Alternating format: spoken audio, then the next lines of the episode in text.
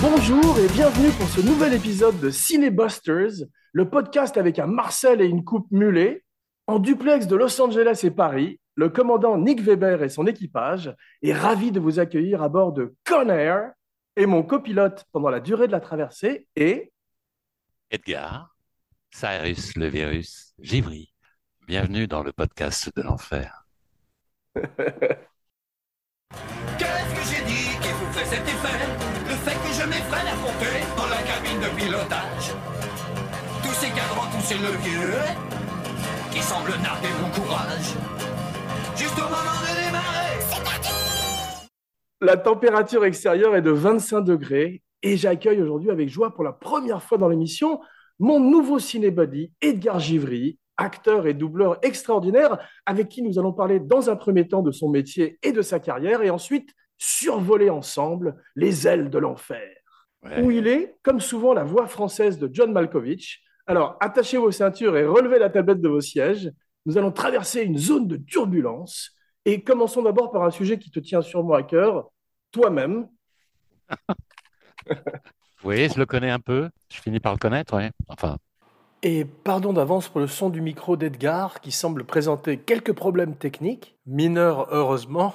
Alors, j'ai eu le plaisir de te diriger dans le pharmacien de garde où nous sommes euh, par la suite restés amis dans la vie. Tu n'es pas rancunier. pas Et tout. tu es ami aussi avec Gilles, mon frère, qui malheureusement euh, devait être avec nous aujourd'hui, mais a eu un empêchement. Donc on pense à lui et on lui fait un petit shout-out. Et ma première question, mais c'est presque plus une affirmation, en fait, comme je disais donc, j'ai eu le bonheur de te diriger dans mon premier film, c'est incontestablement ce que tu as fait de mieux dans ta carrière, non? Eh bien sûr, bien sûr, parce que je- tout ce que j'ai fait avec d'autres Weber euh, passe au second plan, bien sûr. C'est bien, tu commences très bien, c'est ce que je voulais t'entendre dire. tu es né dans le Var, à Saint-Raphaël, et tu n'as pas eu d'accent du Sud, jamais? Tu es parti? Qu'est-ce qui s'est passé? Tu as travaillé? Non, parce que j'ai pas du tout. J'ai vécu à Monaco. Euh, Ah. Je suis né par hasard à Saint-Raphaël. Je ne sais pas, j'ai jamais eu- élucidé cette histoire. Je crois que ma mère devait être entre Casablanca et, et la côte. Je crois que ma grand-mère avait un appartement à, à Saint-Raphaël. Donc, en débarquant du bateau, elle a accouché de moi, puis elle est allée tout de suite à, à, à Monte-Carlo, où je suis resté quand même les cinq ou six premières années de ma vie.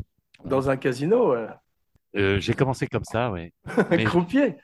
Mais... le non, plus mais jeune je- croupier de, de Monaco. Mais euh, c'est vrai que je me suis demandé si tu avais eu un accent et tu avais été obligé de le perdre parce que le film dont nous allons parler, Les ailes de l'enfer, Nick Ouais. Cage a un accent du Sud à couper au couteau dans la version américaine.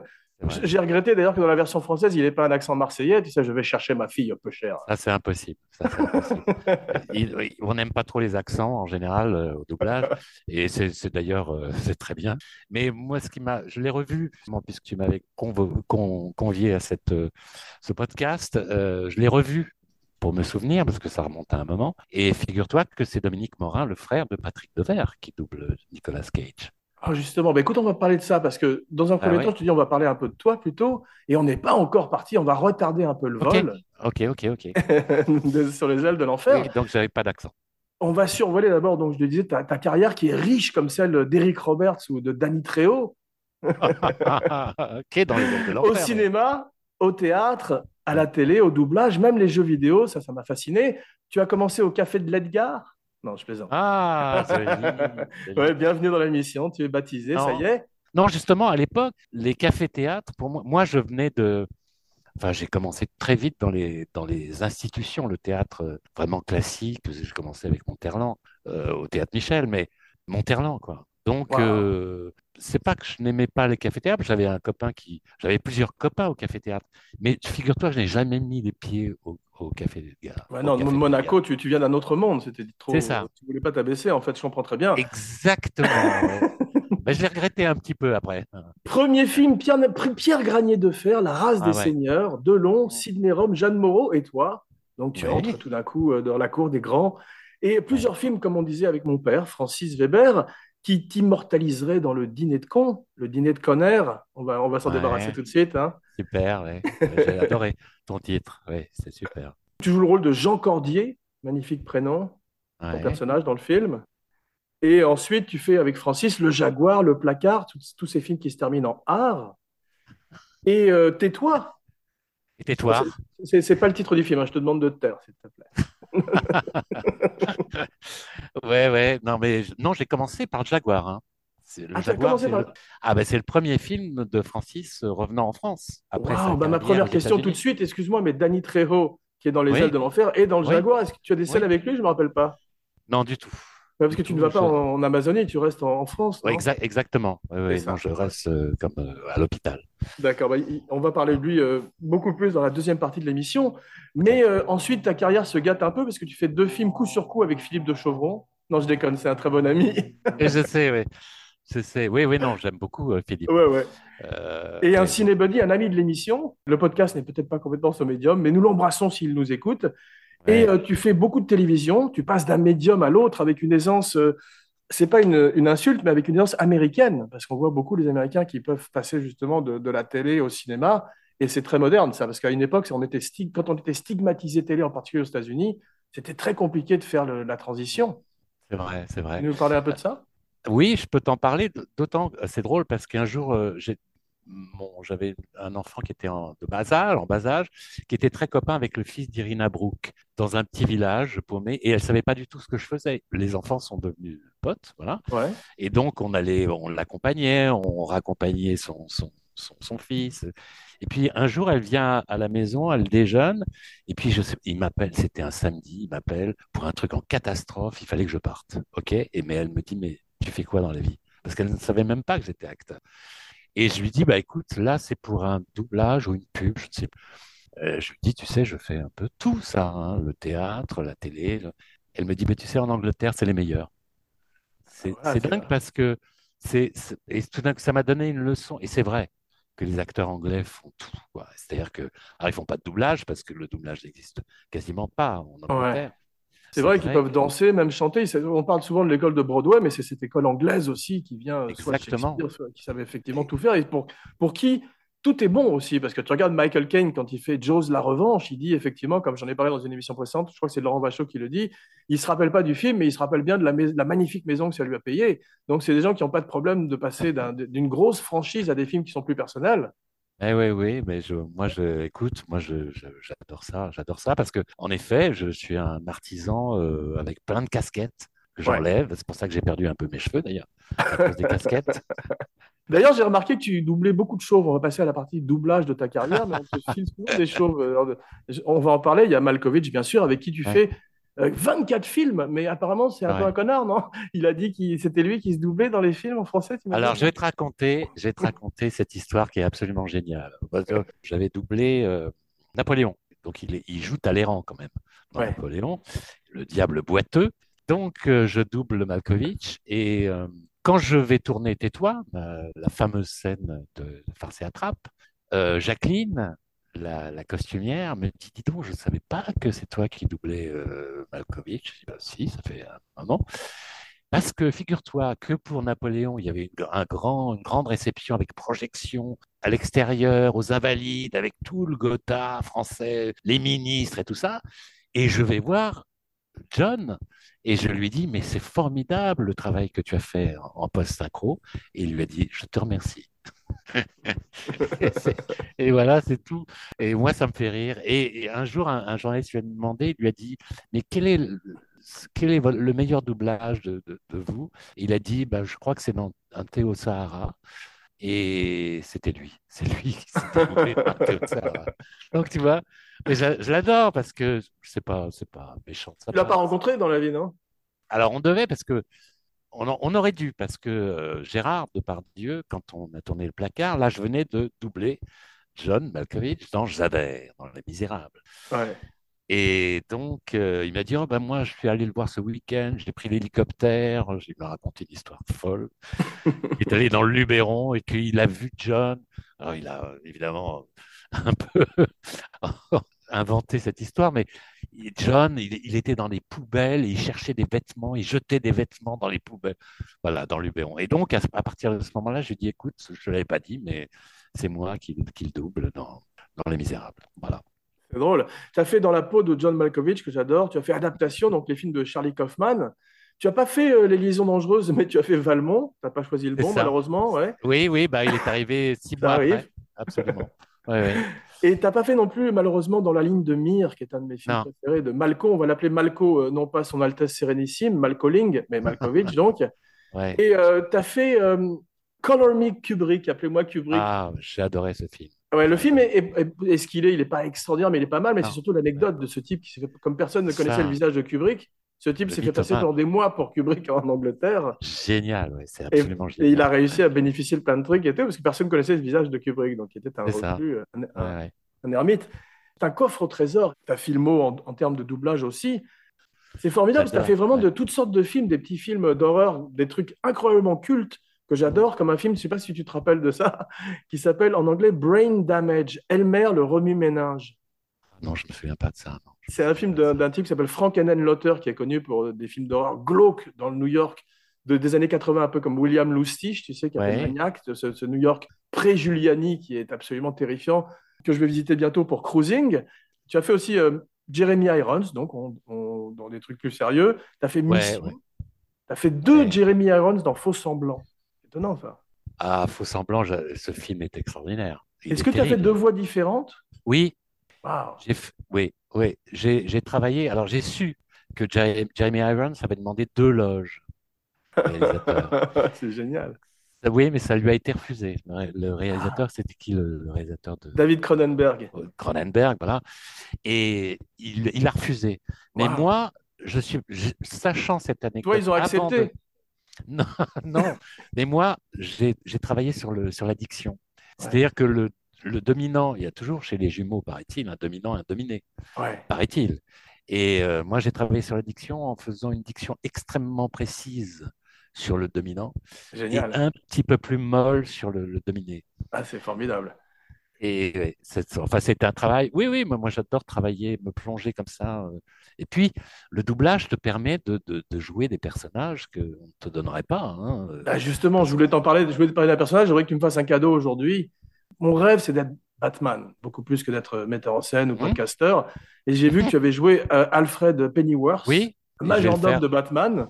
oui, absolument. Donc, est-ce que tu c'est pourrais- Est-ce que tu pourrais me dire, euh, pourrais-tu me dire, ouais, Jeremy Irons, pardon, effectivement, pourrais-tu me dire dans la voix de Alfred, le Joker s'est échappé d'Arkham, la Batmobile est prête, Master Wayne.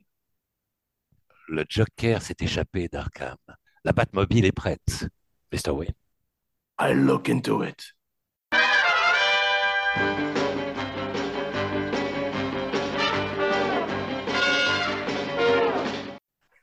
J'ai fait Christian Bale, mais merci beaucoup. Tu as, tu as enfin euh, réalisé mon rêve d'enfant. Bah, moi, Et, mon euh, rêve d'enfant, c'était de justement d'un jour prononcer la phrase euh, Bond, James Bond. The name Spard, James Spard. Ah ouais, Et je l'ai fait, et je l'ai fait puisque j'ai doublé Timothy Dalton. j'allais t'en parler joué. maintenant. Ah oui. C'est pas, c'est Bah pas voilà. fatalement le meilleur James Bond, mais tu as été, Non. tu as été James Bond dans Tuer n'est pas joué. Ça aurait pu être pire, ça aurait pu être euh, Octopussy ou Rien que pour vos yeux. Ou le suivant. Le, suivant, est euh, encore pire. avec- Mais moi, je mélange un peu Ouais. les Dalton. Euh, Avril, Joe, William. Oui, je comprends, je comprends. Ouais, ils sont un peu moins clairs, mais ça, m'arrive euh, un peu la même chose avec euh, euh, Brosnan. Et c'est pas la faute de Dalton ou Brosnan, c'est plus la faute du matériel, je dirais. Mhm. Ils n'ont pas eu les meilleurs James Bond, ils, euh, mais en même temps, ils étaient pas mal. Dalton, c'est un acteur formidable. Tu, tu- D'ailleurs, tu Ouais. l'as doublé pour Hot Fuzz, un film que, en revanche, j'adore. Oui. Ouais. Très chouette, très chouette Ouais. ce film. ouais. Et euh, tu, et j'ai une question à te poser parce que tu as fait un, film qui n'a pas marché mais que j'adore et un personnage et une performance extraordinaire qui était Jerry Lee Lewis dans Great Balls of Fire. Oui, R.I.P. Jerry Lee qui vient de nous quitter et rock on, où que tu sois, au paradis ou en enfer.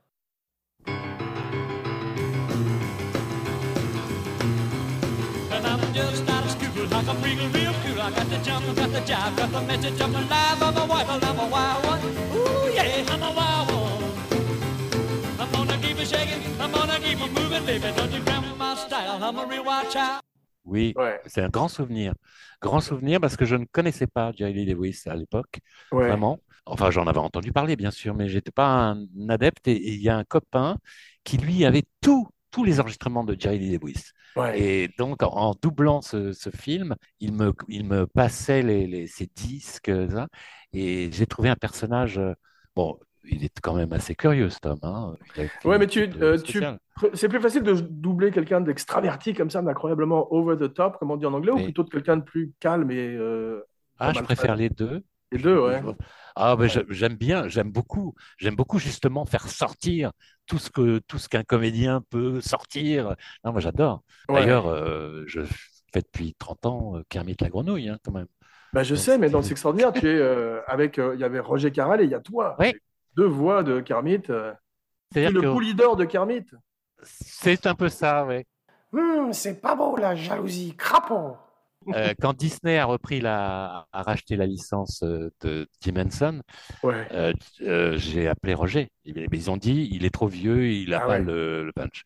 Et ben, je- moi, je pense que c'était assez politique leur histoire, mais bon. Donc Ouais. j'ai appelé Roger, avec qui j'avais joué au théâtre, hein, C'est sympathique, ouais. que je connaissais bien, et puis il m'a dit, écoute, les voix n'appartiennent à personne. Vas-y. Il t'a donné sa fait- bénédiction, comme on dit en France. Exactement. Et depuis, donc, je crois. Une grenouille de bénitier. Ouais, Ah. joli, joli. Euh, ouais, depuis donc plus de 30 ans. Et là, je viens de refaire tous les épisodes de. Kermit de, de, Extraordinaire. Show. Tous. Tu veux dire ceux à l'époque où tu avais des invités comme Peter Sellers, John Cleese, euh, la- Exactement. Elton exactement. John On a tout, oui, absolument. Exceptionnel. On a tout refait, Ah les bah écoute, 112, Fantastique. parce que parce que euh, ils n'avaient plus le matériel pour pouvoir le mettre euh, sur euh, sur Disney+. Donc ils ont dit, bah on refait tout. On va parler beaucoup euh, cheveux dans la deuxième partie de l'émission euh, grâce à Nicolas Cage et son extraordinaire perruque. Mais Oui. euh, je disais aussi que tu avais doublé beaucoup de choses. Toblowski, un acteur que j'aime beaucoup, tu es un peu le, le Toblowski, on l'appelle Tobo en, Amé- en Amérique français. Il y a aussi Ed Harris, merveilleux. Tu as doublé aussi Travolta dans Les Chauves. Tu as fait Stanley Tucci et Tony Chaloub, des très Ouais, grands dis donc. second rôles aussi. Ah ouais, bah écoute, Et, euh, oui.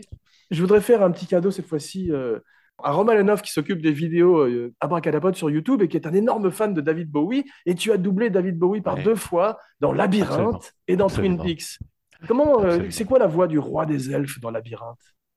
Dans labyrinthe, je crois qu'il était très, il était très, en- je me suis inspiré, il me semble, de Jean Marais dans, euh, dans La Belle et la Bête. Va où je vais, le magnifique, va, va, va. Et je crois que je me suis inspiré de, de ça. Et il avait cette aura, euh, Bowie, comme ça. Et, et oui, oui, d'ailleurs, euh, c'est la première version et j'ai plein de fans qui me disent, oh, ben c'est la première version est la meilleure. Ah, magnifique. Est-ce que tu peux me dire pour lui, mon royaume s'étend bien au-delà de ce labyrinthe, par exemple? Mon royaume s'étend bien au-delà de ce labyrinthe. Magnifique. Merci, merci pour lui. Et je vous en prie. Tu as fait euh, Kurt Russell, à qui tu ressembles un petit peu physiquement d'ailleurs. Malheureusement, ni Snake Plissken ni The Thing, mais c'est pas grave. C'est quand même Mhm. fantastique. Michael Keaton, malheureusement pas Batman, mais c'est pas grave. Cool. Non, non plus. Des rôles plus psychotiques, je crois d'ailleurs, oui, quand il joue euh, ce flic euh, dangereux. Ou euh, j'ai oublié le titre français, mais en tout cas, c'était un super film. Et Steve Buscemi, un de mes acteurs préférés, tu l'as doublé. Ah, mais oui, C'est toi et la là, voix de fait Nucky dans Boardwalk Empire? absolument. C'est moi. Ouais. Alors là, je dois dire que c'est grâce à, à un copain, euh, José Luciani, qui, qui m'a dit, écoute, je voudrais absolument que tu passes l'essai sur, sur lui parce que tu l'as jamais doublé. Mais moi, je, je veux avoir, euh, je, je veux t'écouter dans ce personnage. Et c'est vrai que d'abord, Boardwalk Empire, c'est une série magnifique, hein, Ouais. qui a, ouais, le premier épisode euh, Qui te donne une autre couleur parce qu'il a souvent joué des petits personnages crapuleux ou, ou des méchants comme on voit dans le film dont on va parler aujourd'hui. Mais là, il est presque beau dans, euh, et d'ailleurs, il est très séduisant dans la vie. Et dans Boardwalk Empire, il a une prestance, il, a, il a quelque chose. euh, Extraordinaire. Ouais, Ouais. j'ai adoré ce doublage et, et depuis, je le double assez régulièrement aussi. Ouais. Génial. Euh, ouais, ouais. C'est dommage que Ouais, tu n'aies ouais. pas doublé euh, à la fois Malco et euh, Buscemi dans Les œuvres de l'enfer. Tu as cumulé comme ça les cachets. Ouais. Ça, c'est pas possible, ça. Ça, c'est pas possible. Il y a pas, il y a pas de, tu, tu peux pas être le, non- le Lon Chaney, euh, l'homme aux mille voix? Euh, bah, écoute, euh, ça, quand, on- quand je serai mort, on dira ça peut-être. J'ai vu que tu avais fait un vendredi 13, un exorciste, le Mhm. troisième, qui est euh, notoire parce que c'est fi- un des films préférés de Jeffrey Dahmer. Bah, tu vois, je suis ravi. Je suis ravi. Et il le montrait à ses victimes et il le montrait en français parce qu'il il avait quelque chose sur ta voix. Il Ah, c'est vrai? Non, non, c'est pas vrai. Non, il, le- il montrait... Non, Mais ça il peut montrait- arriver, tu sais. Oui, Ah, bien sûr, mais il montrait le film, non, il montrait le film à ses victimes. Et un autre film qu'il aimait beaucoup, c'était L'Empire contre-attaque. Bah oui. Et il s'identifiait à l'empereur Palpatine, au méchant. Tout ça est Ah, vrai. tu sais, que- tu sais que c'est un scoop, euh, mais je suis Palpatine depuis, euh, depuis peu. Waouh, extraordinaire. Mais c'est un scoop. hein. Ah bah merci. Dans, dans je- Andorre Non, dans quoi dans, Non, dans, bah, dans, dans euh, Le Mandalorian euh, non, Obi-Wan Kenobi. Merveilleux. Et voilà, donc, euh, comme tous les autres sont morts, là, j'ai même pas besoin de leur téléphoner pour prendre la voix. Et, euh, ils ont dit, bah, Edgar euh, serait l'idéal. Ah, Et fantastique. donc, voilà. Donc, j'ai fait des. c'était une de mes questions, c'est si tu avais fait des, des- des Star Wars et si tu avais fait des Marvel, t'as fait, tu as fait des, Pixar ou pas? Ah oui, il y a longtemps, bien sûr. Euh, euh, je faisais le, le, le- le patron du cirque, la pu- Lilliput, comment il s'appelait? Espèce Ah, de dans A Bug's personnage. Life? Oui, Bug's Life. C'est ça. Formidable, formidable. Est-ce que tu as fait des, des Miyazaki encore plus forts? Je ne crois pas. Non, non, je ne crois pas. Phase des Miyazaki, c'est ton, sur ton bucket list, comme on dit en anglais, sur la liste av- avant de mourir, comme tu disais tout à l'heure. J'ai vu que tu avais fait le contrat, malheureusement pas Schwarzenegger. Non, tu as fait euh, le pire Superman qui est Superman 4. Je t'en félicite. Ouais. mais je ne faisais, je sais pas ce que je faisais là-dedans.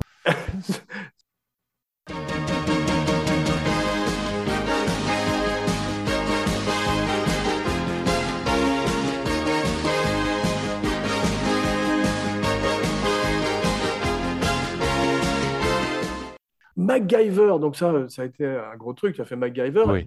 Et, et j'ai juste une question, parce que tu en as déjà beaucoup parlé. Est-ce que tu as vu le film MacGruber?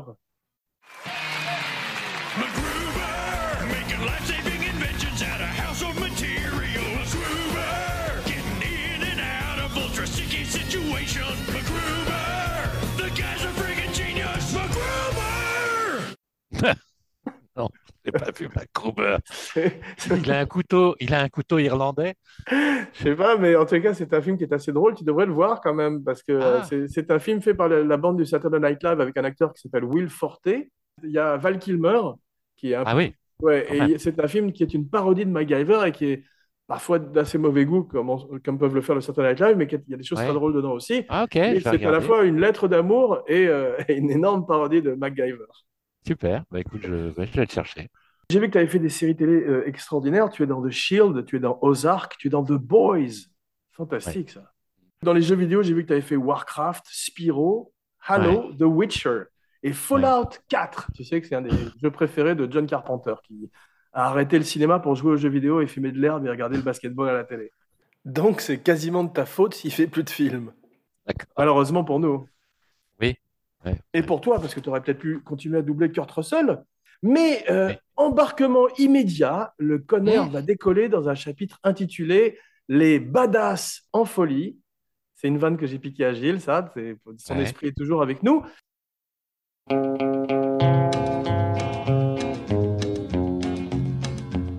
I hear the train a comin', it's rolling around the bend, and I ain't seen the sunshine since I don't know when. I'm stuck in Prison, and time keeps dragging on. Donc, en 1997, Simon West met en scène ce film qui est un peu une espèce de, de sous-Michael Bay.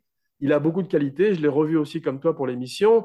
Aujourd'hui, c'est un ciné-busters, donc ce sont des films qui sont peut-être pas des, des chefs-d'œuvre, mais qui euh, sont réjouissants et qui ont une place dans notre cœur pour, euh, tu sais, comme on dit en anglais, euh, la poubelle d'un homme et le trésor d'un autre homme? Oui, oui, c'est très joli, très joli ça. Et donc euh, aujourd'hui, Burn Hollywood, Burn, Burn Hollywood, Burn, parce que c'est un film avec des couilles et du muscle, à l'image d'Abracadapod. Et euh, tu as vu, il était réalisateur de vidéoclips. Simon West, il a commencé comme ça, et ce film est très, très, très soigné, très léché. Et euh, c'est une espèce de film de Jean-Claude Van Damme euh, à 150 millions de dollars, tu as vu? Ah ouais, bah oui, non, je l'ai pas vu. Et écoute, euh, écoute, je peux tout voir non plus. Hein. Non, non, je veux dire, ça ressemble à un film de Van Damme, mais avec des moyens beaucoup plus importants qu'il n'a d'habitude. Et je dis pas ça comme une insulte, parce qu'il y a des films de Van Damme que j'aime beaucoup, comme Double Team, ou tu t'as jamais doublé des films de Jean-Claude Van Damme ou Non, Steven Seagal, non, non, non, non, non, je suis pas dans le dans ce genre de série, euh, je ne sais pas quoi. En tout cas, c'est un film, c'est un film d'homme, c'est ces films de testostérone, c'est une grande tradition du cinéma. Alors, tantôt, c'est euh, des good guys, des gentils comme les sept mercenaires, tantôt, c'est la horde sauvage, où ils sont plus louches, ou alors des films comme euh, Les douze salopards aussi. Et ce film est un peu un, un héritier de ces films et de ces films de prison et de ces films d'action d'avion aussi. En France, on avait des- les loups entre eux. Tu te rappelles de ce film? Non, du tout. C'était un film euh, avec euh, Nils Arestrup, Claude Brasseur, Donadieu et Darmon. T'imagines? Il paraît que c'était extrêmement violent sur le, sur Ah le bah tu m'étonnes. Ah bah tu m'étonnes. Ouais. Avec Jean-Roger Milo, ouais, c'est ça. Le Jean- Ah Jean-Roger oui. Milo, ils avaient du mal à le tenir, un petit peu comme l'Indien dans Predator, un autre film d'homme, un autre film d'homme qui voulait, il avait un garde du corps pour l'empêcher de se battre et pour qu'il soit raccord le lendemain sur le plateau. Ah mais les autres, Donadieu aussi, il était curieux. Hein. Imagine ce genre de film. T'as jamais été sur un film comme ça où tout d'un coup, il y a, où tu, tu, tu, tu fais tout d'un coup, toi, le personnage du savant ou, du, ou du chef, et t'as une bande Ouais. de, de mecs euh, Non, non, autour de toi. non, j'ai une, une- ouais, j'ai une vie cinématographique assez calme, assez cool. Je le regrette, mais c'est comme ça. Non, mais c'est vrai que c'est une tradition. De nos jours, on a les, les Expendables ou même les Fast and Furious. Tu sais, ces films, Ouais. ça m'a fait penser un peu à l'ancêtre de ça, ce qu'on a vu avec Con Air, Ouais, qui est un film qui est un, un cartoon en fait. Si tu veux, il n'y a rien de Oui. sérieux. ouais, ouais. Je Comme pense que le, Off. Mm. je pense que le, le producteur ou le réalisateur avait un problème à régler avec Las Vegas quand même, parce qu'il détruit Las Vegas à l'arrivée. C'est Ouais, extraordinaire. D'ailleurs, c'est incroyable parce qu'il y a au bas mot, combien de gens meurent, à ton avis, quand cet avion a atterri sur le strip? Ah oui, c'est c'est énorme, mais, mais tout, C'est le, le, bien, 9 quoi. c'est le 9-11, de- c'est le 9-11 de, de Las Vegas. C'est ça, c'est le, c'est le 11 septembre. Las c'est ça, le Vegas, 11 septembre. Alors que Ouais. Las Vegas est connu comme étant dans le désert et ils auraient, il aurait suffi de se, se garer, de se poser 100 mètres à gauche ou 100 mètres à droite et c'est du désert Oui. en fait. Oui, tout à fait. Oui, oui, non, je te dis, ils avaient un compte à régler avec. euh, ils ont choisi l'avenue la plus célèbre, la, Oui. plus, la plus fréquentée d'Amérique. Ouais, ouais, simplement. Street, ouais, ouais. Mais tu sais, on peut, j'ai beaucoup parlé de Nicolas Cage dans une spéciale euh, sur Volteface, tu sais, euh, qu'il a tourné d'ailleurs. Je vais te raconter d'ailleurs euh, ce qui s'est passé. J'invite nos, nos abracadamis à redécouvrir ou à découvrir le podcast sur Volteface. Mais Nicolas Cage, qui était très hot à l'époque, donc il avait entamé une carrière de, de film d'action, tu sais, avec The Rock, qui est un film Mhm. de Michael Bay qui est un peu supérieur à celui-là, et qui avait eu, gagné l'Oscar pour Living Las Vegas. Il est merveilleux, donc c'est un acteur qui est vraiment capable de Mhm. faire des très belles choses encore aujourd'hui. Et euh, il a eu 12 heures entre euh, Conner et Volteface. Il a enchaîné ouais. directement. Ouais, c'est un moment où il, est, il les enquillait, comme on dit, si tu veux. Et euh, comme je disais dans, le- dans le podcast sur Volteface, pendant ces 12 heures, tous ces perruquiers ont reconstruit une nouvelle perruque hallucinante. Ah bah, écoute, c'est un petit peu mon cas, puisque moi, je, j'avais, je tournais la nuit, là, à Tourmont-Montparnasse infernal, avec les zigotos, là, et puis je rejoignais Épinay pour tourner le placard. Donc, euh, si tu veux, j'arrivais le matin, j'avais dormi trois heures. C'était Wow. euh, très étonnant, très étonnant. Waouh, c'est très difficile. Que- C'est comme euh, Michael J. Fox qui tourne à la télé et qui fait Back to the Future en même temps. ouais. Voilà, bah c'était marrant. Moi, j'a- j'adore les challenges hein, de toute façon. Et puis je passais d'un univers de zigoto à l'univers de Francis Weber, qui est quand même très structuré. Ah, mais c'est la beauté d'être un acteur, c'est que tu peux effectivement comme ça enchaîner des projets. et- Ah oui, oui, ah oui, oui, d'un film à l'autre. Mais Cage, tu peux délimiter sa carrière en, en deux ou trois parties. En fait, tu as, la, tu as la partie des films qui sont tournés à Las Vegas. Il en a fait Ouais. plein. La partie des films qui sont tournés à, la Nouvelle-Orléans, tout ça pour des, des raisons de taxes, tu sais. ouais, ouais, ouais, bien Et sûr. la troisième partie qui sont les films qui sont tournés en Europe de l'Est. Ah oui, Voilà. à, Buda- à Budapest. Voilà, ou, ou ailleurs, mais en tous les cas, là, là, il a ceci dit une espèce de cage essence, une espèce de renaissance, et euh, c'est formidable parce que un de ses derniers films qui s'appelait Pig, Cochon, je ne sais pas si tu l'as vu, il est magnifique dedans. Il ressemble, comme je disais, à Michel Simon un peu. Ah. Et euh, là, dans Conner, il est très en forme physiquement parce qu'il a un corps, euh, il a Oui. pas ce corps stéroïdé qu'ont Stallone ou Vin Diesel. Ah, quand même, hein, quand tu le vois, tu le vois torse nu, ça, il est. euh, C'est plus Ouais. naturel en fait parce qu'il n'arrêtait pas de faire des pompes entre les prises, Ouais. et de faire du sport non-stop si tu veux, Ouais, comme ces gens qui voilà arrivaient euh, très très en forme à l'image, ils arrêtent de manger pendant des journées entières et tout. Ouais, ouais, absolument. Et euh, c'est vrai qu'il est, euh, c'est un étrange personnage avec ce Marcel ses cheveux graisseux, cette, cette mulette, comme je disais, cette, cette coiffure rendue fa- fameuse par les joueurs de hockey canadiens. Ouais, ouais, ouais, ouais. Tu sais, où c'est, comme ils disent en anglais, c'est euh, business devant et partie derrière, et fête derrière, partie derrière. Ah oui, mais- Party in the back. Mais euh, il part en Alabama pour euh, étudier un accent. Nicolas Cage, il le fait méthode, alors que les- j'ai j'ai demandé à les Américains comment était son accent. Les gens disent c'est à pleurer de rire. C'est un truc qui est très cartoonesque, si tu veux, à l'arrivée. Et Malkovich est tellement malheureux pendant le tournage qu'il refuse de faire la promotion du film. Il dit que j'ai pas du tout compris mon personnage. Et vrai sais- ouais, il a dit je Ah, sais pas du tout ce que je jouais et tout. Et on sent qu'il est un petit peu, euh, c'est un peu un sous euh, Heisenberg, tu sais. euh, Dans euh, Breaking Bad, il est, euh, il essaie de faire peur et il est moins, il est moins effrayant qu'un type qui fait vraiment peur, je trouve. C'est vrai, c'est vrai, mais euh, il a toujours cette présence incroyable. C'est sûr. D'ailleurs, moi, je, tu sais que j'apprends beaucoup de choses en doublant des acteurs comme ça. Ouais, Ouais, j'apprends, j'apprends à ne plus respirer, par exemple. Je ne respire plus quand je joue. ouais. C'est-à-dire que lui, il ne respire jamais. Donc, il n'y a jamais de, de césure, ni de, ni de rupture. Il, il enchaîne les choses. D'ailleurs, j'ai eu un, j'ai eu un problème là-dessus, euh, comme ça, sur Les Misérables, justement, où là, j'ai son euh, s'arracher les cheveux. J'avais un perchemin quand même. Mais euh, donc, Javert euh, disait, il y avait un incendie énorme derrière lui que, que, que Valjean avait créé, la foule qui hurlait, et Malkovich, en cuir, tout en cuir, disait Je vais te, te rattraper, je vais te rattraper, Valjean. Atteler les chevaux. Et sur ce ton-là. Et moi, je faisais comme lui. Et donc, le, le, l'ingé son s'arrache. Il disait On ne pourra pas mixer, on ne pourra pas mixer. Alors, euh, José Dayan disait il fait comme, euh, comme John, c'est parfait. Donc, euh, ne fais pas chier. Et euh, voilà. Mais donc, j'apprends, il ne respire jamais. Et ça, c'est extraordinaire. ouais. Il y a une intelligence continue du texte, Ouais. une intelligence de la situation, de, de sa présence. Mais en France, on a l'habitude de mettre de l'intelligence partout.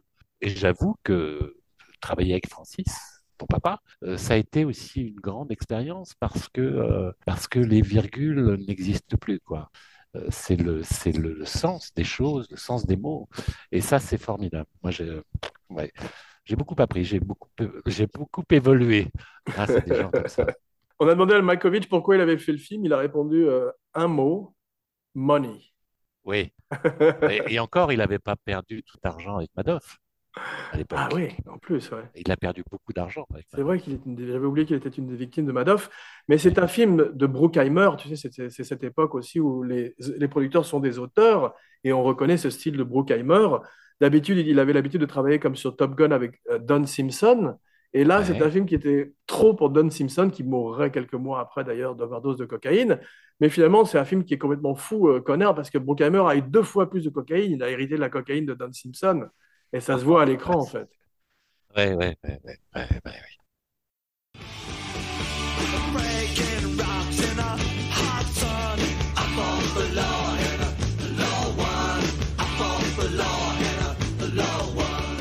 Danny Trejo.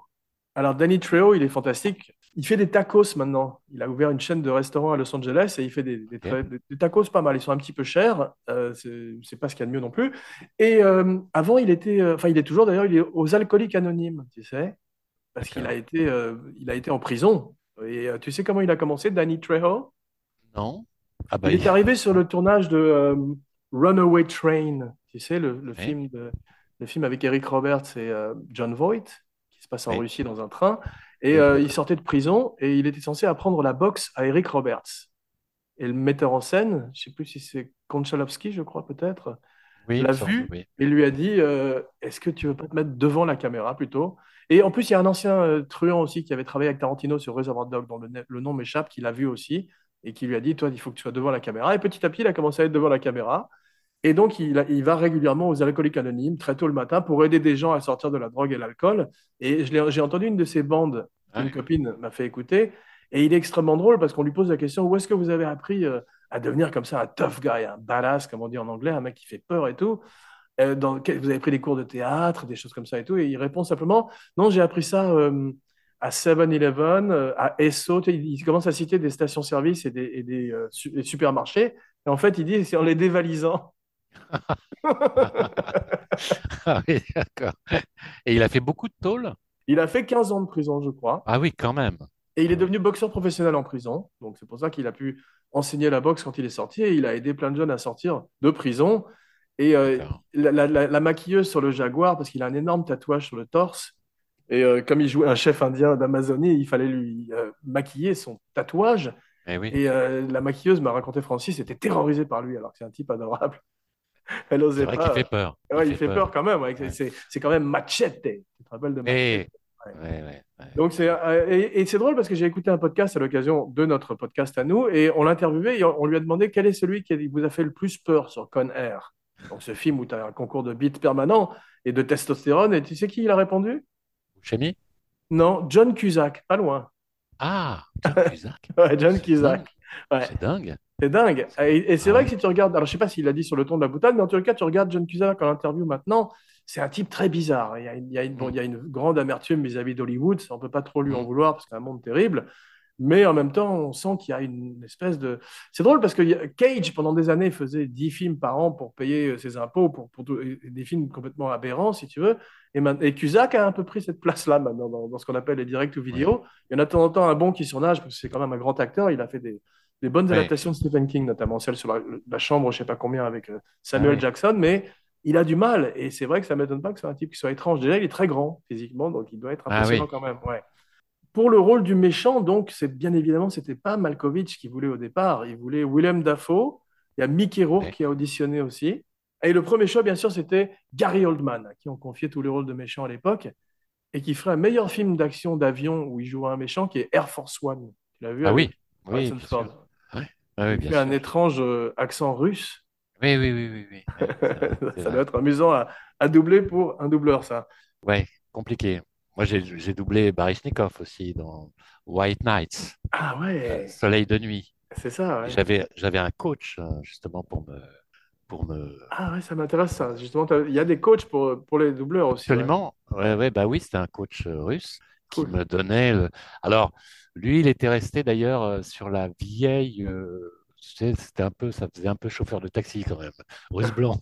C'était- Mais bon, donc j'essayais un peu de gommer parce que tu entends quand les Russes parlent euh, aujourd'hui, il y a un russe moderne où ils roulent pas les airs comme ça automatiquement. Ouais. tu vois, il- donc c'est un peu plus euh, calme. Mais oui, oui, il y a des coachs, bien sûr. D'ailleurs, un jour, je vais acheter euh, du fromage, je sais pas où, et la femme qui me sert, elle me dit, euh, j'ai beaucoup aimé le film, elle me parlait de Love Actually. Et elle me dit, mais alors vos phrases en espagnol, en portugais, c'est pas ça du tout. hein. C'est, très, c'est pas bien du tout. hein. Ah, C'est drôle. Ouais. Mais elle m'avait reconnu, elle m'avait reconnu à la voix, je crois, comme ça.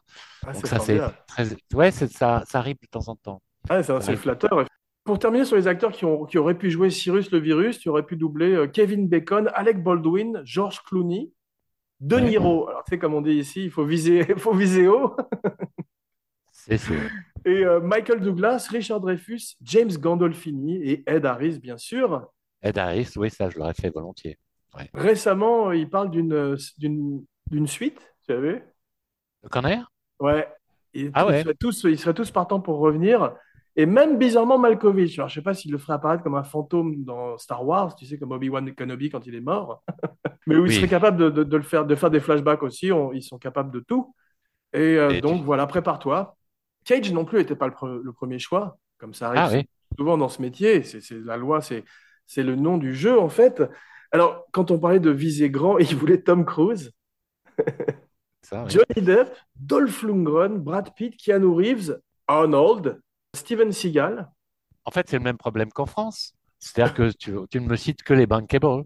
Voilà, C'est ça. Sylvester Stallone, Jean-Claude Van Damme, comme je te disais, et euh, Bruce Willis, bien sûr. Parce Ah que ouais. c'est quand même une espèce de démarcation de Die Hard dans un avion, même si cette fois-ci c'est un détenu à la place d'un flic. Exactement. Ouais. Exactement. Et alors, ils lisent tous le scénar? On leur envoie tous le scénar pour que... En tous les cas, leurs agents, si tu veux, parce que c'est- effectivement, c'est comme Oui. tu sais, la loi, comme partout. D'ailleurs, on envoie Oui. d'abord à certains acteurs qui sont, comme tu dis, bankable, avec un accent parfait, bravo. Et euh, ils ont proposé aussi à Patrick Swayze, parce que quand tu veux une mulette, cette coiffure dont je te parlais, on va tout Ouais. Patrick Swayze. Et euh, Jean-Claude Van Damme en avait une extraordinaire dans un film de John Woo qui s'appelle Hard Target, qui est aussi Mhm. euh, une des grandes mulettes de l'histoire du cinéma. Ce qui est drôle, c'est qu'ils ont voulu, tu sais, euh, Top Gun, après Top Gun, tu as plein de jeunes Américains qui sont allés s'en- s'engager dans l'armée, tu sais, parce que ça a été un outil formidable. Pareil pour Les Silences des Agneaux, où tu as plein de jeunes filles qui sont allées s'engager dans le FBI en espérant attraper euh, Good Evening, Clarice, ou alors euh, Buffalo Bill. Et celui-là, euh, bizarrement, ils ont dit qu'il n'y avait aucun US Marshal. Il n'y a, a personne qui a voulu s'engager pour devenir US Marshal après. Je comprends. Je comprends parce qu'ils sont assez ridicules quand même. Mais c'est drôle parce que euh, on parlait d'adaptation. Euh, Malkovich tourne avec Cage dans l'adaptation. Donc, ils ont déjà tourné plusieurs fois ensemble, un, film supérieur de Charlie Kaufman. Et euh, Cage et Cusack ont tourné aussi ensemble dans un film de serial killer qui est pas mauvais du tout et que je recommande aujourd'hui, qui s'appelle The Frozen Ground, la terre gelée, et qui est l'histoire véridique d'un serial killer en Alaska, et euh, où Nicolas Cage en fait moins que d'habitude. Et euh, c'est Cusack qui fait le méchant, et euh, on comprend ce que disait Trejo. D'accord. Très bien. Très bien.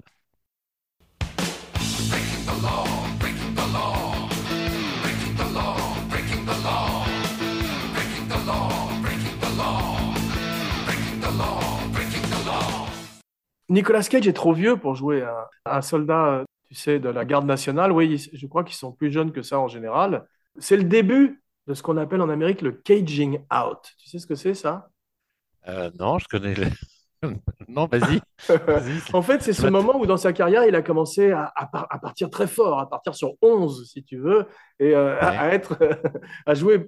Il avait amorcé ça, bien sûr, dans euh, Arizona Junior, mais dans Mhm. ce film-là, on voit déjà, euh, quand il dit Put the bunny down, on voit déjà apparaître la folie, poser le petit lapin, on voit déjà apparaître la folie du Cage qu'on va avoir par la suite et qui deviendrait sa marque de fabrique, en fait, si tu veux, parce qu'il a un côté très décalé et très méta, comme on dit, et il en est très conscient qu'il est un mime, qu'il est une espèce de, de parodie d'Internet maintenant, et il en joue, Ouais. puisqu'il a même fait un film récemment où il se moque de lui-même, et euh, il contrôle très très bien sa marque. Très bien. Le film est une véritable capsule temporelle des années 90, Ouais, totalement, oui. Totalement. raciste, homophobe, misogyne, check, Totalement. check, check. Totalement. Totalement. Ouais, ouais, c'est vrai. Ces productions Ouais. Bruckheimer ont été, euh, si on les passe, euh, sont, sont difficiles, si tu veux, sont problématiques aujourd'hui, mais c'est vrai que ça reste quand même cette espèce de montagne russe. Et même si le film, comme tu disais très justement, a une demi-heure de trop, Oui. et quand même deux heures, on Ouais. passe quand même un bon moment. Et un truc qui est aberrant au début, quand il arrive dans ce bar pour retrouver sa femme, t'as vu, sa femme est enceinte. Mais elle, elle est enceinte Oui. d'une heure parce qu'elle a un ventre plat avec des abdominaux, t'as vu? Donc, euh, Ah, j'avais pas vu ça, mais on l'a. quand il se baisse pour lui embrasser le ventre, parce que dans un film de Bruckheimer, tu peux pas avoir une femme avec un ventre rond. Il faut qu'elles aient tous un six-pack, le- les abdominaux. Ah, d'accord. Ouais, donc, elle- est- même si elle est enceinte de 7 mois, elle aura des abdominaux. Ok, très bien. Mais là, toujours est-il que tu as ces deux, euh, ces deux beaufs, ces deux rednecks, je généralise parce que euh, le redneck, tu Ouais. sais, c'est euh, Oui, c'est comme ça qu'on appelle les beaufs en Amérique, mais ils sont pas tous comme ça, bien sûr. Mais là, ils, ils sont particulièrement parodiques parce qu'ils, curieusement, ils détestent les militaires et Nicolas Cage. Et surtout, pourquoi aller agresser un mec de la garde nationale qui est comme un béret vert? C'est-à-dire que c'est comme on va l'apprendre par la suite, une arme fatale. Et c'est très dangereux, surtout quand il est très gentil avec sa femme. Et il commence à Ouais, se vrai. moquer de ce militaire. C'est totalement une volonté d'auteur, ça. Oui, voilà, on peut relever beaucoup de volonté d'auteur. Non, J'allais dire, Je- c'est la seule du film, d'ailleurs. Euh, oui. à part ça, voilà. c'est parfait. Oui, c'est ça. Non, mais donc, euh, quelques minutes plus tard, il tue un de ses rednecks dans un parking, prouvant qu'il est donc effectivement l'arme fatale dont on va parler quelques instants plus tard quand le juge le condamne. Tu as vu, tout ça va très très vite. Ouais, ouais, ouais, ouais. Ouais, oui. Et il est tout d'un coup une espèce de, de Jean Valjean avec un Marcel et cette coiffure insensée. Il est très crapuleux parce qu'il est toujours suant. T'as vu, on se demande s'il se, s'il se huile avant d'aller euh, d'aller se battre. C'est peut-être un truc de lutte gréco-romaine en fait, ça, justement parce que tu peux, les, gens peuvent pas t'attra- t'attraper si tu es huilé. C'est vrai. C'est vrai. Je vais peut-être faire ça dans la vie. Mais euh, c'est bizarre qu'il n'y ait pas eu une série de films, tu sais, parce que tu as des films tout d'un coup comme Starship Troopers ou Jarhead, qui avec des acteurs de moins en moins connus et qui ne sortent plus qu'en en vidéo par la suite. Et j'aurais bien vu Seth Con Air avec euh, justement Eric Roberts et juste Danny Trejo qui revient. Ouais. Ouais, oui, mais euh, pourquoi pas? Ben, puisque tu dis qu'ils vont, ils projettent d'en faire un autre. Donc, Ouais, mais cette fois-ci, ils en font un autre plus prestigieux, ce qu'on appelle les legacy movies, les films euh, héritage. où tu héritage. ramènes, euh, tu- où tu essaies de relancer euh, un nouveau cast de jeunes et tu les mélanges avec les acteurs d'origine. Oui, c'est ça. Ben, ce qu'il y a eu sur Die Hard, d'ailleurs. Voilà, ce qu'ils essaient, ce qu'ils ont essayé de faire sur Halloween. Et euh, c'est un petit peu. Excuse-moi, en parlant de, de films d'horreur, il y a un type qui vient de démarrer une tronçonneuse dans mon jardin. Donc, Tu m'excuses une seconde, je vais aller fermer la fenêtre. Mais je t'en prie. Tu l'as tué? Apparemment, mon voisin est Leatherface, tu sais. J'irai vérifier tout à l'heure s'il n'a pas un masque de peau humaine sur le visage. Tu as une des plus vieilles ficelles de scénario dans le film qui est l'insuline. Tu as vu, euh, je crois qu'il prononce Mm. le mot insuline 100 fois. Oui. Et tu as cet acteur qui jouait dans euh, Forrest Gump, qui faisait Baba Gump, Michael T. Wi- Williamson, qui rejoue de nouveau le même rôle que dans Forrest Gump et qui demande son insuline toutes les trois minutes. Et c'est Ouais. vraiment une, une énorme ficelle de scénario. D'ailleurs, le, le- le- Cage demande euh, des- une seringue ou des seringues, et l'autre lui dit bah, bah, dans le- la, la- mallette des pompiers. Et donc, Ouais. il demande une seringue, mais il ne demande pas d'insuline. C'est ça qui est curieux. On se dit, mais donc il y avait de l'insuline. Non, il- euh, je- tu n'as pas euh, revu. Tu, tu- tu vas devoir revoir le film parce qu'en fait, à un moment. Non, merci. C'est bon. si, si, on l'a refait la semaine prochaine, excuse-moi, je- je- j'efface tout ce qu'on a enregistré. Mais non, à un moment, il, euh, Michael T. Will- Williamson euh, sort une petite bouteille qu'il a réussi à sauver euh, quand- au moment où, Ah, où- où tout le monde piétine son insuline. non, non, moi j'ai regardé ça au microscope. je- ah oui, oui. Là, j'ai dû, j'ai dû lever les yeux au ça t'a levé les yeux au ciel tellement tu trouvais ça aberrant. Et euh, on retrouve le grand Ving Rhames, grand dans tous les sens Ouais. du terme. Tu as vu, de, après Pulp Fiction, il est toujours filmé, son entrée, toujours, on filme toujours sa nuque. Il a quand même une des nuques les plus belles de l'histoire du cinéma.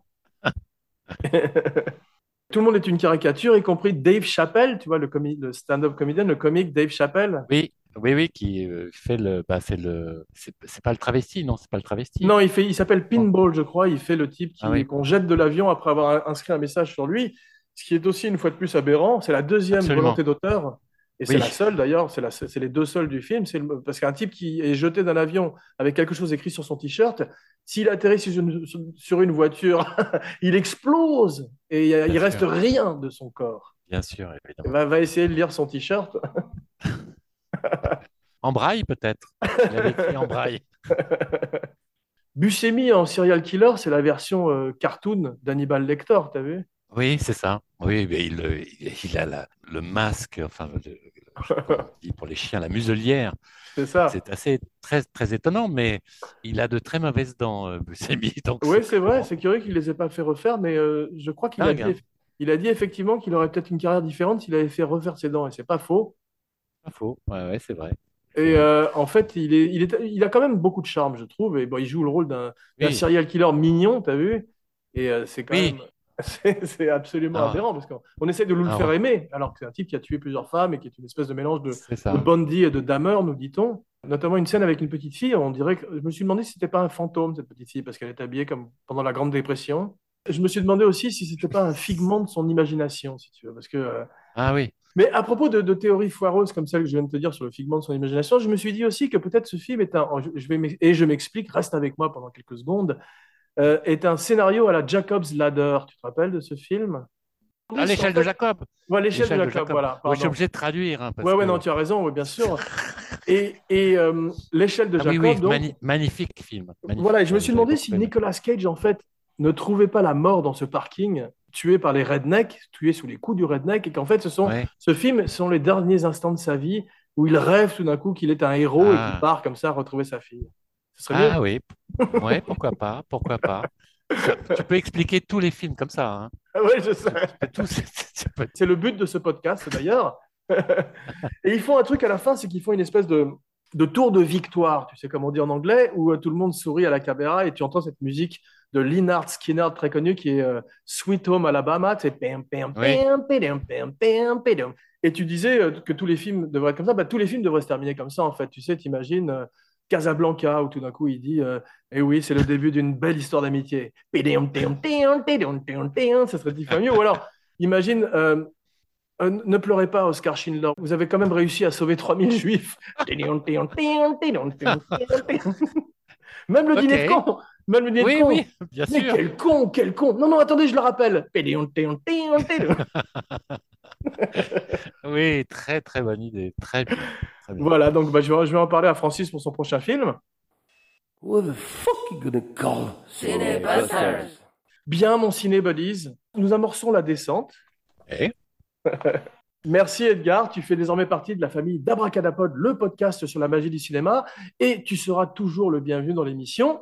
J'espère la prochaine fois qu'on fera le show avec Gilles également. On se retrouve dans quelques jours pour une surprise. En attendant, n'oubliez pas de liker, de partager, de follower, de commenter et de souscrire partout où l'on écoute des podcasts, plus une bonne critique et 5 étoiles sur iTunes pour aider le show, c'est important. Et surtout, abonnez-vous à la chaîne Abracadapod sur YouTube avec les fantastiques vidéos de Romain Lenoff. Voici venu l'heure de dire ton nom et ta phrase signature, la fameuse catchphrase. C'est à toi. Le commandant Cyrus le Virus a été heureux de vous accueillir à bord de ce vol à destination de l'Abracadapod de la compagnie Weber, qui souhaite vous retrouver pour un prochain voyage au centre des entrailles du cinéma. Magnifique. Jean Weber pour Abracadapod et Cinébusters signing off. Et maintenant, avec moi, l'avion, l'avion, l'avion, ça fait lever les yeux. La femme, la L'avion femme, ça fait lever. fait lever la queue. Voilà, c'est ça, non Tu voulais dire